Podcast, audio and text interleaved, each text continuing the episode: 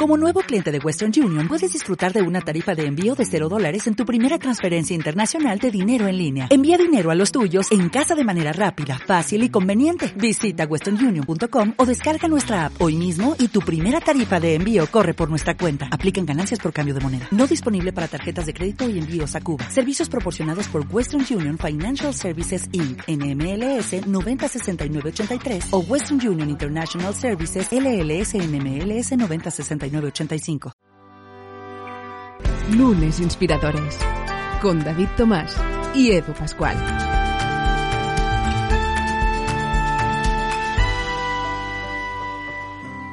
¿Qué tal? Bienvenidas, bienvenidos. Esto es Lunes Inspiradores, un uh, podcast que, bueno, eh, para aquel que no lo conozca, pues es un podcast que trata de inspirar a todos aquellos los que, pues un lunes puede llegar a ser un día muy largo, un día pesado, un día, pues poco inspirador.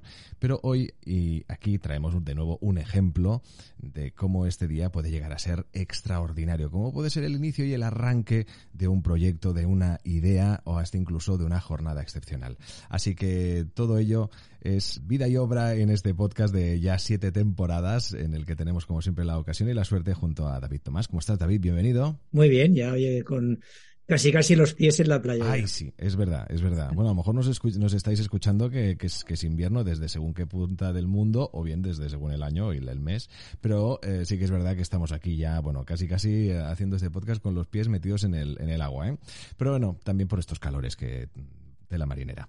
Pero en todo caso, como decíamos, hoy traemos un eh, invitado en el que tendremos ocasión de hablar de algo que mm, pues parece ser que para muchísimas personas se ha convertido en una especie casi casi de obsesión. Aquí eh, aprenderemos a gestionarlo correctamente, a hacerlo bien, porque al final de lo que se trata, de todo aquel trabajo que es público, para dar a conocer todo aquello que hacemos, todos aquellos proyectos, todas aquellas aptitudes, todo aquel talento, pues evidentemente es importante que se dé a conocer, pero también es importante hacerlo correctamente. Y hoy traemos a la que, que creemos que es la persona más indicada para hacerlo, y él es Manuel Moreno. ¿Cómo estás, Manuel? Bienvenido. Hola, muy buenas. Un placer eh, conocerte, un placer también que nos acompañes. Hoy descubriremos uh, tu libro Followers, crea tu comunidad de seguidores eh, en Internet y lo haremos pues aprendiendo a aumentar esa influencia que tenemos eh, o que intentamos tener en redes, como tú bien dices, sin falsas promesas ni fórmulas mágicas. Un detalle fantástico sin duda. en nada te vamos a preguntar qué es para ti un lunes, pero antes vamos a descubrir cuál es el reto líder de esta semana. David, adelante.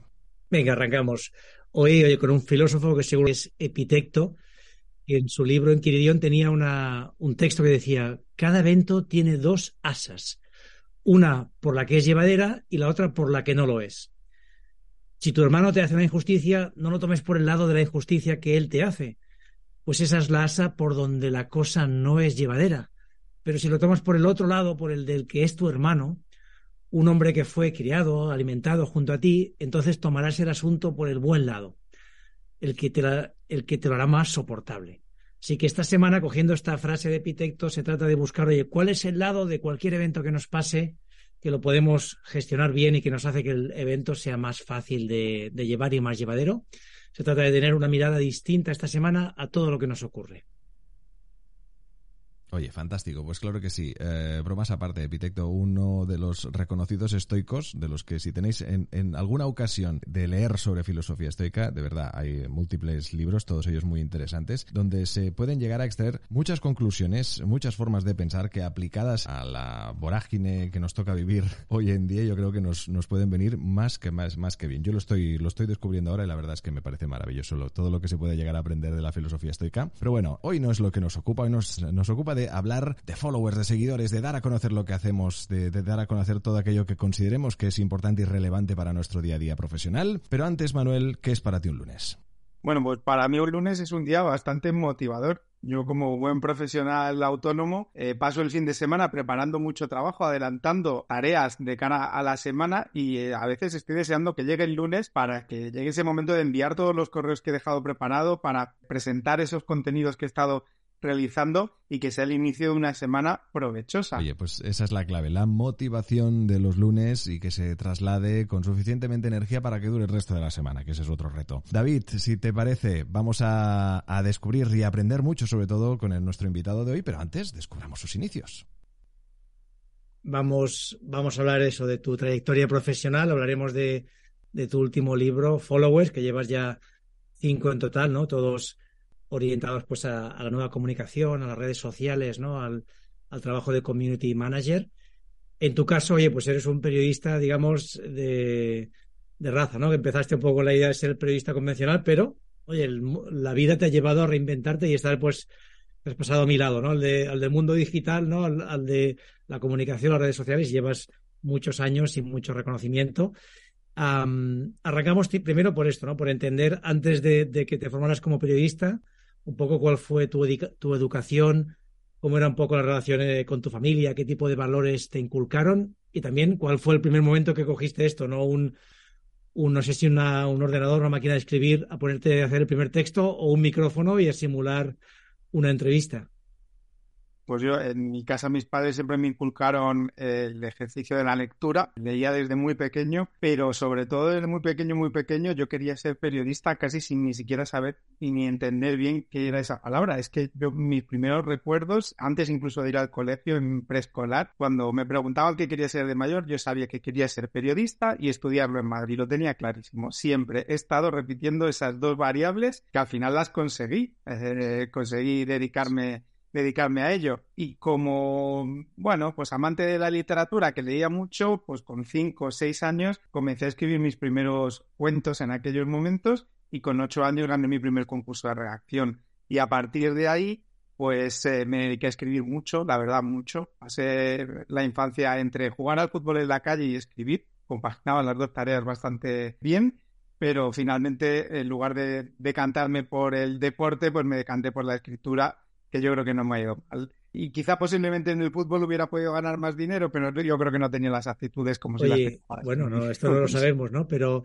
y cuando decíamos esto, que tus padres, ¿no? Que te inculcaron la lectura, ¿qué valores más te transmitieron? ¿Qué es lo que te insistían? Oye, pues eh, Manuel, esto es muy importante, tenerlo como una prioridad en la vida. Sobre todo el esfuerzo y la constancia, más que el tener unas aptitudes, eh, que yo creo que en mi caso tampoco eran nada destacables, pero sí que lo que tenía era muchísimo esfuerzo, mucha constancia. Yo recuerdo los veranos, y esto es una anécdota que creo que no he contado nunca, con mi padre teniendo 6, 7 años, yo me pasaba los veranos haciendo dictados con mi padre. Mi padre me hacía dictados y mi padre tampoco es que tuviera una gran formación, mi padre era cartero, pero sí que tenía esa inquietud de, bueno, pues inculcarnos que teníamos que formarnos y que teníamos que ser muy constantes. Entonces, hacía dictados con él, él me llevaba a clases de inglés cuando, bueno, pues prácticamente todo el mundo estaba en la playa y yo estaba haciendo clases de inglés en verano. Yo también es verdad que respondía y me gustaba, ¿no? Y, bueno, pues era, era feliz con esa formación. No dejaba de jugar ni hacer deporte, pero me divertía. Ahora lo pienso y digo, la de verano es que me, me he pasado haciendo dictados y bueno, me habrá servido también, claro, ahora para para saber escribir mejor. Claro, si no, no estarías donde, donde estás, ¿no? Oye, ¿la, ¿vivías en Madrid o te fuiste a estudiar vivía, a Madrid? Vivo en, vivía en Almería, eh, soy, soy de allí, soy andaluz, y, me, mi objetivo era siempre conseguir una beca, bueno, en mi caso dos becas, porque en mi casa no había muchos recursos económicos y necesitaba tener la beca estatal, la beca del ministerio, y una beca adicional para tener alojamiento en Madrid. Entonces sí que me, esforcé mucho en sacar unas notas brillantes en el instituto, pero a base de, constancia y esfuerzo, yo creo que estudié más en el instituto casi que en la universidad, para conseguir ese objetivo de poder irme a Madrid y estudiar periodismo, que era lo que quería desde pequeño. ¿Y cuando terminas, vuelves a Almería o te, te quedas en Madrid? Un poco, ¿cuál es tu trayectoria? No, ya me sigo quedando en Madrid. De hecho, empiezo a trabajar, bueno, en los veranos siempre hacía prácticas y demás. De hecho, ya me quedaba en Madrid trabajando en medios de comunicación y demás. Eh, me contratan en el departamento de comunicación de IBM antes de acabar la carrera y ya me quedo aquí trabajando. Lo que ocurre es que yo tenía ese gusanillo que yo quería de escribir para un periódico en papel, ¿no? De hecho, yo quería trabajar en el mundo porque era el periódico que se leía en mi casa, el que leía a mi padre, donde me hacían los dictados, contextos del mundo, ¿no? Y, curiosamente, pues eh, el mundo lanza su máster de periodismo. Yo no me lo podía permitir, era carísimo en aquel entonces, y estamos hablando hace 20 años, eran 9.000 euros, eh, era muchísimo, pero daban una beca a la persona que hiciera el mejor examen de ingreso. Con lo cual, vuelta a estudiar, a la constancia y a conseguir esa beca, que finalmente la conseguí, y me pagaron el máster y por eso empecé a trabajar en el mundo, porque después de hacer el máster, pues me quedé trabajando. ¿Y cómo fue esos primeros años de periodista? ¿Era lo que te esperabas una vez entras ya en una redacción? Que, ¿Cómo lo viviste y qué aprendiste? Es verdad que es muy diferente. Eh, desde luego lo que no te esperas es cómo es la carrera, la universidad, el estudio, porque al final estudias muchas cosas, pero en realidad no estudias ninguna. Yo creo que sí que es verdad que al periodista se le forma más bien en las redacciones donde hace prácticas y por eso es necesario tener esa inquietud de trabajar y de colarse en cualquier sitio donde pueda uno escribir o, presentar o, locutar eh, durante los años de formación. En el mundo yo lo viví muy de forma muy curiosa porque era además el año de, Operación Triunfo, siempre lo recuerdo, y recuerdo a Rosa, a, mi paisano Bisbal y demás, la ilusión que ellos tenían en la, en la academia, y yo es que tenía exactamente la misma porque estaba como en una academia en la que había entrado también de forma, pues porque había conseguido una beca, y para mí era la oportunidad de mi vida. Entonces tenía la misma, la misma ilusión. Y esos primeros años en el periódico, que eran muy diferentes a, lo que es el periodismo hoy día o al periodismo que, realizo hoy día, porque incluso, mm, bueno, pues recibíamos las convocatorias de notas de prensa por fax todavía, ¿no? Estábamos hablando, pues eso, de principios de, este siglo. Para mí fueron maravillosos. Hice, compañeros que todavía conservo la amistad a día de hoy, gente con la que he podido colaborar a lo largo de los años, y fueron unos años que la verdad fueron muy provechosos. Y luego la satisfacción de ver tu nombre impreso en, el papel, en el periódico, que desde pequeño habíamos, había estado circulando por mi casa, pues para mí y creo que para mi familia pues también fue bastante eh, motivado. tiene mucho mérito todas las becas que conseguiste. Me has hecho pensar en el personaje de mi segundo libro, Diario de un Millennial, que es eh, un joven, en este caso un poquito más joven que tú, un, millennial, que quería ir a, a trabajar a un, a un medio de comunicación y cuando llega se encuentra que es, no es lo que se esperaba, ¿no? Es decir, hay, hay mal ambiente, la relación con su jefe es difícil. ¿Tú te has encontrado algo de esto? O, oye, con esa energía que ibas, al final lo superas todo.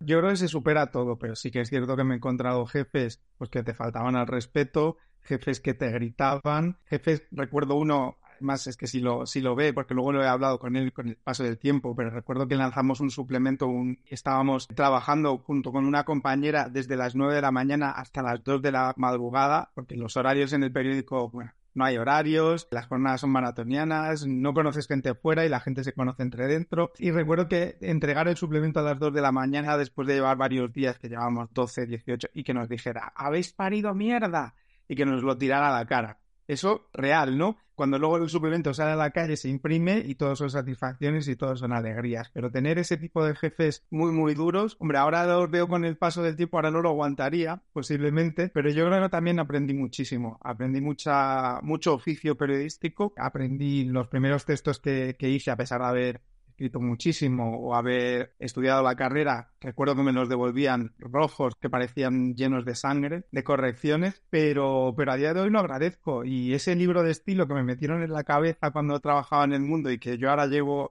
ya donde, donde publico, me doy cuenta de que realmente pues era una forma de trabajar muy seria y que aunque no sea el periodismo idílico que todos pensamos, sino que había pues sus más y sus menos como en todas las empresas, para mí fue súper inspirador esos, esos primeros y años. Y también es verdad que, que, antes, pues lo que dices, ¿no? Era todo, eran otros tiempos, ¿no? Hace poquito más de 20 años, el management era muy distinto, las relaciones, ¿no? Pero es verdad que también un poco a veces, quizá a día de hoy nos falta ese superar esos conflictos, esas dificultades, ¿no? Que cuando ves, oye, te tachan en rojo, te, tachan en rojo, al final dices, bueno, pues voy a sacarlo, ¿no? Y quizá ahora incluso en la universidad se hace todo mucho más fácil, ¿no? Más llevadero, Tú esto que también pues coordinas equipos, ¿no? Distintos proyectos, ¿cómo lo gestionas tú?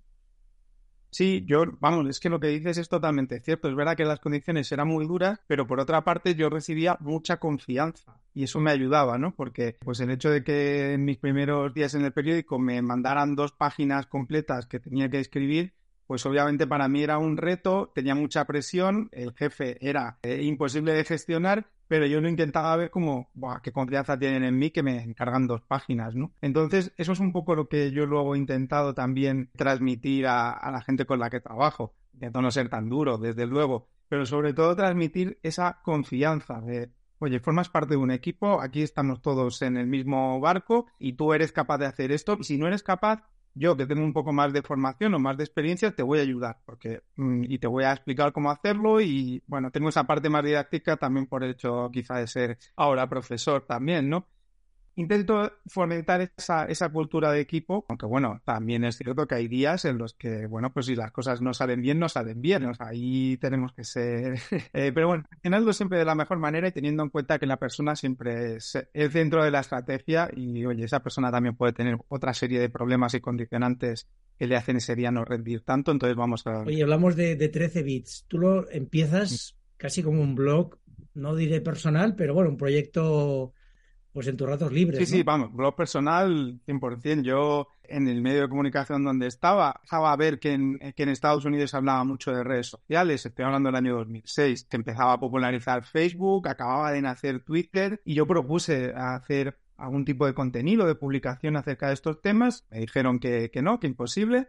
Y bueno, pues dije, va, voy a lanzar mi, mi blog y voy a hablar ahí sobre aquello que a mí me interesa, sobre estas bueno, plataformas que estoy viendo que empiezan a surgir y que empiezan a relacionar gente entre sí y que realmente pueden tener mucho partido. Ya digo, año 2000, 2006. Y en poco tiempo, eh, escribiendo sobre lo que me gustaba en mis ratos libres, se fue creando una comunidad de lectores muy, muy fiel que comentaban todas las noticias, que proporcionaban mucho tráfico, que realmente leían esos contenidos que yo hacía y cada vez me fue absorbiendo más y hasta el punto de que dejé mi trabajo para dedicarme únicamente a, lo que era 13 bits blog como publicación, como medio de comunicación y todo lo que generaba alrededor, gestión de redes sociales para, para otras empresas o formación o luego escribir libros eh, o colaborar con otros medios de comunicación, hacer un programa en televisión, todo lo que ha ido viniendo, pero que realmente yo no lo había pensado como tal, nunca había pensado dirigirme hacia esa, hacia esa vía del periodismo digital o del ámbito de las redes sociales. Yo empecé en papel, como os he contado, pero hoy, a día de hoy es lo mejor que me ha pasado. Doy gracias por haberme derivado hacia ese ámbito. Claro que también hay mucho esfuerzo, ¿no? Es decir, que si no hubieras trabajado tanto, ¿no? Pues eh, no hubiera tenido el éxito que he tenido. ¿Qué momento es cuando dices, bueno, ya dejo mi trabajo y me centro en, en Porque por el camino, ¿no? Has estado en varias compañías.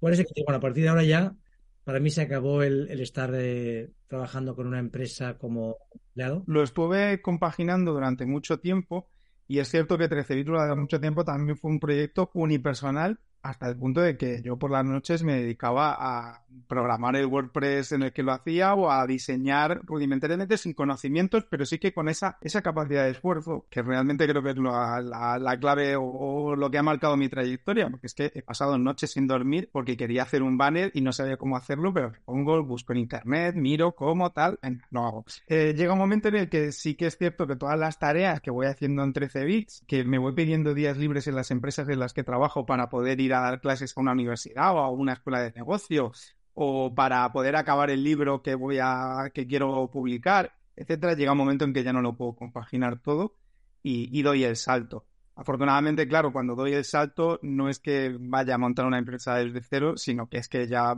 Percebí llevaba pues no sé cuántos años, pero podría, podría llevar 6, 7 años ya de trayectoria. Entonces, salto fue mínimo, fue muy pequeñito y se produce de, forma natural. ¿no? Entonces, no tuve ese riesgo. La verdad que lancé, me lancé pues con, con una colchón de seguridad bastante, bastante oye, importante. Oye, en ese salto, ¿cuál es el momento más complicado que recuerdas? ¿no? De oye, doy el salto, empiezo a trabajar, las cosas van bien, pero hay un momento que, que dices, uy, no sé si me he equivocado, quizás ha sido un Equivocarme no. De hecho, siempre, bueno, he pensado que, ha sido la decisión correcta. No me he equivocado. Nunca he pensado quiero volver a empresa privada. El único momento así más crítico para mí siempre es el hecho de que yo a nivel de contenidos, a nivel de formación, lo, lo controlo y soy capaz de esforzarme y echar las horas que sean necesarias, pero en la parte técnica yo no tengo esos conocimientos, ¿no?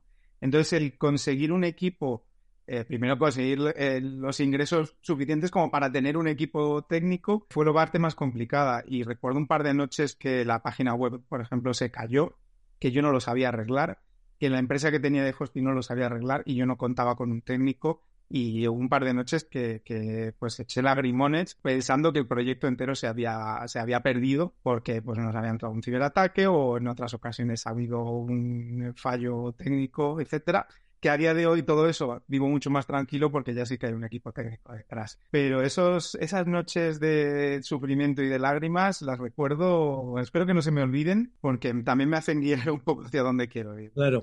Sí, sí, sí, no, no, exacto. Mira, ahí tenemos también, yo recuerdo alguna, hace años también algún momento crítico de tecnología y dices, uff, por suerte también cada vez todo es más fácil, ¿no? Hay más, más recursos que antes. Tenías que montarte tus servidores, tenías que, que, programar mucho, ¿no? Ahora está todo más, eh, más sencillo. ¿Cómo ves tú todo el mundo de los contenidos, la inteligencia artificial, el periodismo? ¿Qué crees que va a pasar? Yo creo que la inteligencia artificial y la creación de, contenidos automática puede tener incluso bastantes beneficios. Me preguntan a veces, eh, ¿va a acabar con el trabajo del periodista? Yo creo que no.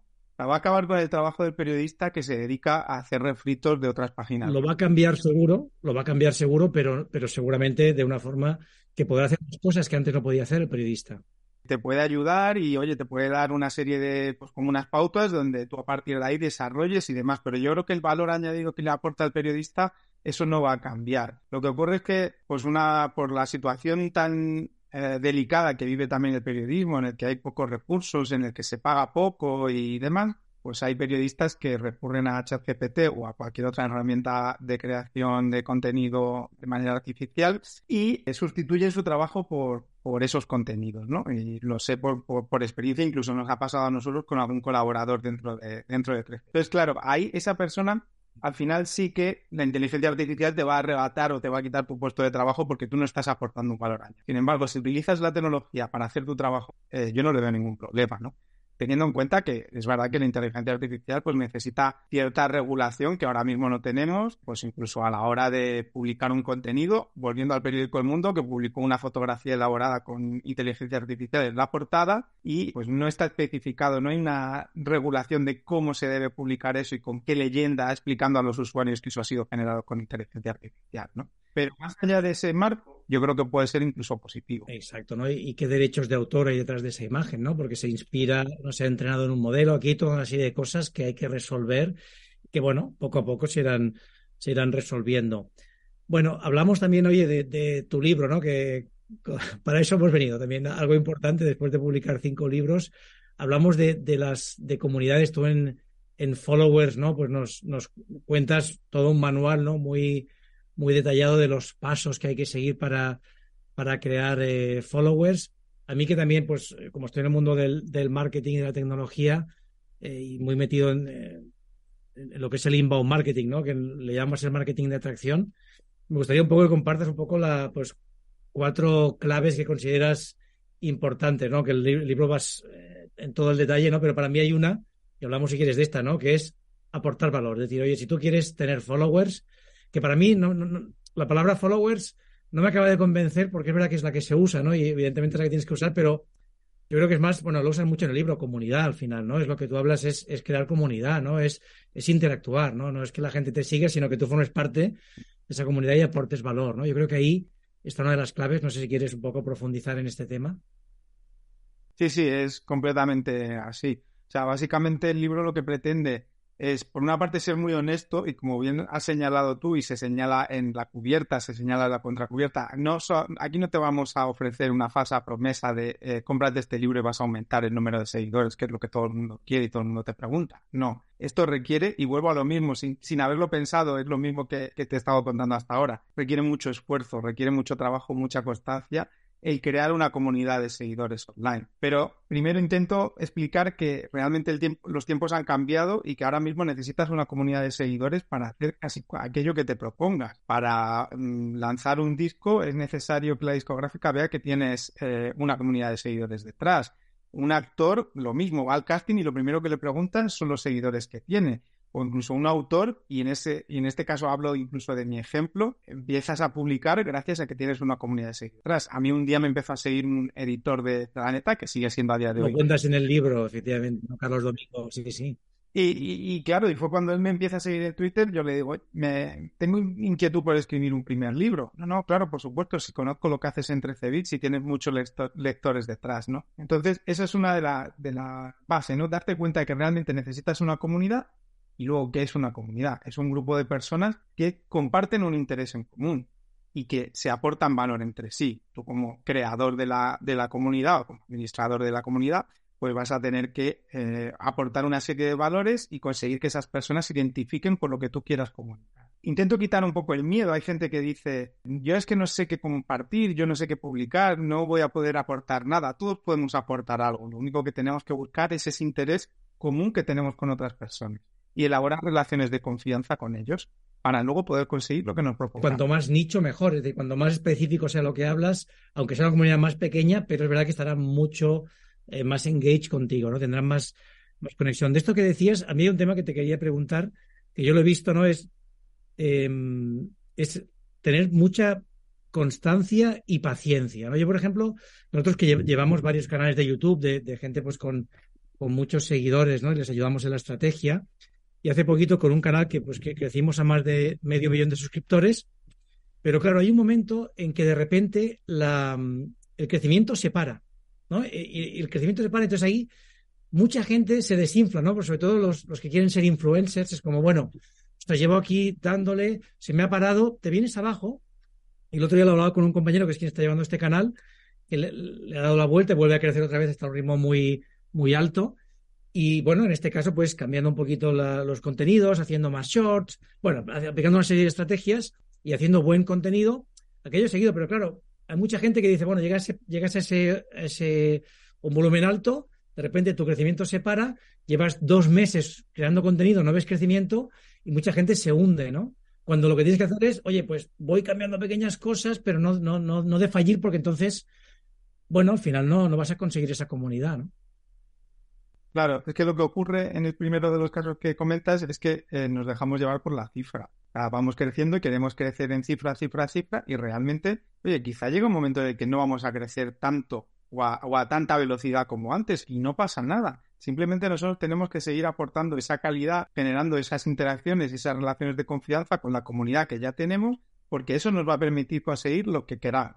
Eh, ya sea cambiar de trabajo, monetizar el canal, eh, lo que deseemos, ¿no? Y luego, claro, en lugar de darle peso a la cantidad, como bien has dicho, reorientar y darle peso a la calidad. Pues cambiar eh, algo en los contenidos, estar muy atento a las tendencias, pues en vuestro caso, ahora elaborar mucho short, porque al final es lo que el propio algoritmo de YouTube está potenciando a la hora de luego darle más alcance a los contenidos y, y reorientar tu estrategia como algo vivo que son las redes sociales y las relaciones entre las personas, ¿no? Pero es algo que al final, si ya no crecemos tanto como antes, pues a lo mejor tampoco importa demasiado, ¿no? Dependiendo del objetivo que nos hayamos puesto, ¿no? Si no medimos al peso, yo creo que siempre nos va a ir Exacto, ¿no? y luego esa idea, pues, de, de, dar más, ¿no? O sea, de estar constantemente aportando valor, ¿no? Que esto, por ejemplo, en, las empresas les cuesta mucho porque es como, bueno, yo no estoy acostumbrado a dar, ¿no? O sea, yo estoy acostumbrado a que me compren ya, pero es que si tú quieres tener influencia, primero tienes que dar y luego ya vas a recoger más adelante. Claro, es la única manera de luego eh, generar oportunidades de negocio, pero a largo plazo. Esto no es. Las empresas dicen, yo es que quiero ir a las redes sociales a vender. No, las redes sociales no son canales de venta como tal. Son canales en los que te vas a relacionar con personas y con los que vas a establecer eso, relaciones de confianza. Luego a largo plazo y de una forma indirecta, pues por supuesto, generarás oportunidades de vender, pero si tú piensas en las redes sociales como un sitio únicamente donde vender, debemos pensar como nosotros como usuarios. Si yo me quiero comprar unas zapatillas, no digo voy a entrar a Instagram a comprarme unas zapatillas, no. Iré a la tienda de la esquina o iré al e-commerce de unos grandes almacenes o lo que sea en Instagram iré a inspirarme, a ver nuevos modelos o a ver esas personas que generan influencia sobre mí, qué zapatillas tienen. Pero tenemos que entenderlo así, claro. Oye, ¿cuál es el futuro de 13 bits? ¿Cómo te lo imaginas? ¿no? ¿Hacia dónde quieres llevar? ¿Quieres entrar en todo el mundo audiovisual y potenciarlo? ¿Cuál es tu idea? Yo voy muy poquito a poco, voy despacito, tenemos canal de YouTube, aunque va bastante despacio, no es tampoco el objetivo fundamental, eh, lo que es el, audiovisual me encantaría, pero no tenemos tampoco recursos para hacer mucho contenido audiovisual, la verdad, eso es la, lo cierto. Para mí, más que decir quiero llegar a tal sitio, yo lo que quiero es seguir creando comunidad. Es que fue así como nació 13 bit y es como lo veo que vaya evolucionando. Y a partir de ahí iré utilizando las herramientas tecnológicas que sean tendencia en ese momento o que yo vea que puedan tener un mayor tirón. Pues ahora estamos dándole fuerte a TikTok, pero estuvimos probando Virreal. Básicamente y como digo en el libro también, al final las plataformas me dan un poco igual. Yo, para mí lo interesante es lo que la comunidad que se genera en torno a 13 bits y en torno a mí como profesional en este caso, ¿no? A mí me ha pasado que por la calle me han llamado 13 bits. Oye, tú eres 13 bits, gente que no conocía. Para mí eso es el mayor logro. Luego, que seas lector del blog, que seas eh, suscriptor de la newsletter, que nos veas en el canal de YouTube, queda lo mismo. Lo importante es que estás compartiendo los valores de 13 bits, que es hablar y comunicar y formar sobre redes pues sociales. Esto mm, no va a parar porque seguro que vamos a ser cada vez más tecnológicos, ¿no? Y, y será en el metaverso, será en el móvil o en las gafas de Apple, pero vamos a seguir eh, conectados y, y, digitalizados. Nos quedamos sin tiempo ya. Eh, Manuel, a ti, ¿quién o qué te inspira? A mí me inspira mucho la gente que se levanta por la mañana con ganas de trabajar y con ganas de seguir esforzándose y superándose.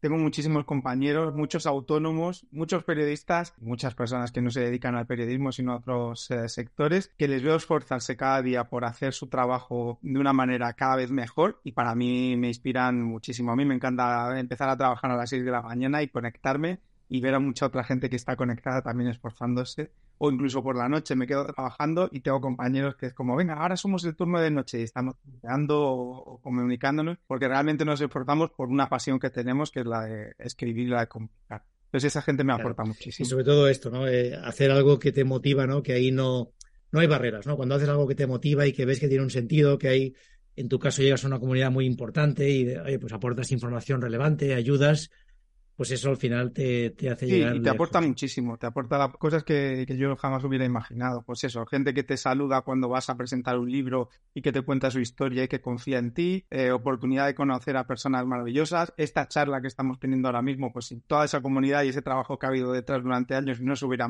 producido, con lo cual es que yo creo que en la gente que se esfuerza tarda un poquito más o tarda un poquito menos, se necesita un poco de suerte, pero al final consigue su objetivo. Claro que sí, oye, nosotros la, la suerte de, de, hablar contigo, ¿verdad que sí, Edu? Tú te has sentido identificado, ¿eh? que tú hiciste el camino de, de también, pues de periodista de, escrito de radio a, a podcast, ¿no? A medios digitales. Sí, señor. Sí, señor, sí, señor. Sí, la verdad es que fue una, fue una transición en la que, eh, sin duda, y en la trayectoria pasas y vives y aprendes absolutamente de todo a todos los niveles, tanto para bien como para quizá eh, mejor. Y la verdad es que no lo cambiaría por nada del mundo. Así que sí que me quedo sobre todo con uh, la humanidad y la humildad de nuestro invitado de hoy, que ha hecho muchísimo y que nos lo ha contado como si lo hubiera hecho en dos días, pero no. Sin duda, un, un esfuerzo extraordinario el que se lleva a cabo en el mundo de la comunicación, en el de darse a conocer es un trabajazo que no os podéis hacer ni, ni, ni, idea. Así que enhorabuena por tu trabajo, enhorabuena por tu libro, Manuel. Recomend, recomendadísimo desde ya. Un fuerte abrazo, cuídate mucho. Y David, ¿qué les decimos a las inspiradoras e inspiradores? Como siempre, gracias por estar aquí. Estamos encantados esto de ser una comunidad fantástica que además muchos nos escribís y, y nos animáis a, a, seguir adelante. El otro día, eh, justo pues una persona me dijo, oye, no, que no sabía que era escuchaba el, podcast, me dijo, no dejéis de hacerlo, que, que me encanta. Y gracias a, a, personas como Manuel que podemos tener estas entrevistas tan inspiradoras. Acordaros del reto líder, volvamos a Epitecto, siempre cada evento tiene esas dos asas, coger el lado bueno, el que os lo hace gestionar bien y, y de forma tranquila, no cojáis el, el lado malo y como os solemos decir cada semana, disfrutar muchísimo y la siguiente nos escuchamos. Suscríbete a nuestra cuenta de iVoox, Spotify, Apple Podcast y a nuestro canal de YouTube.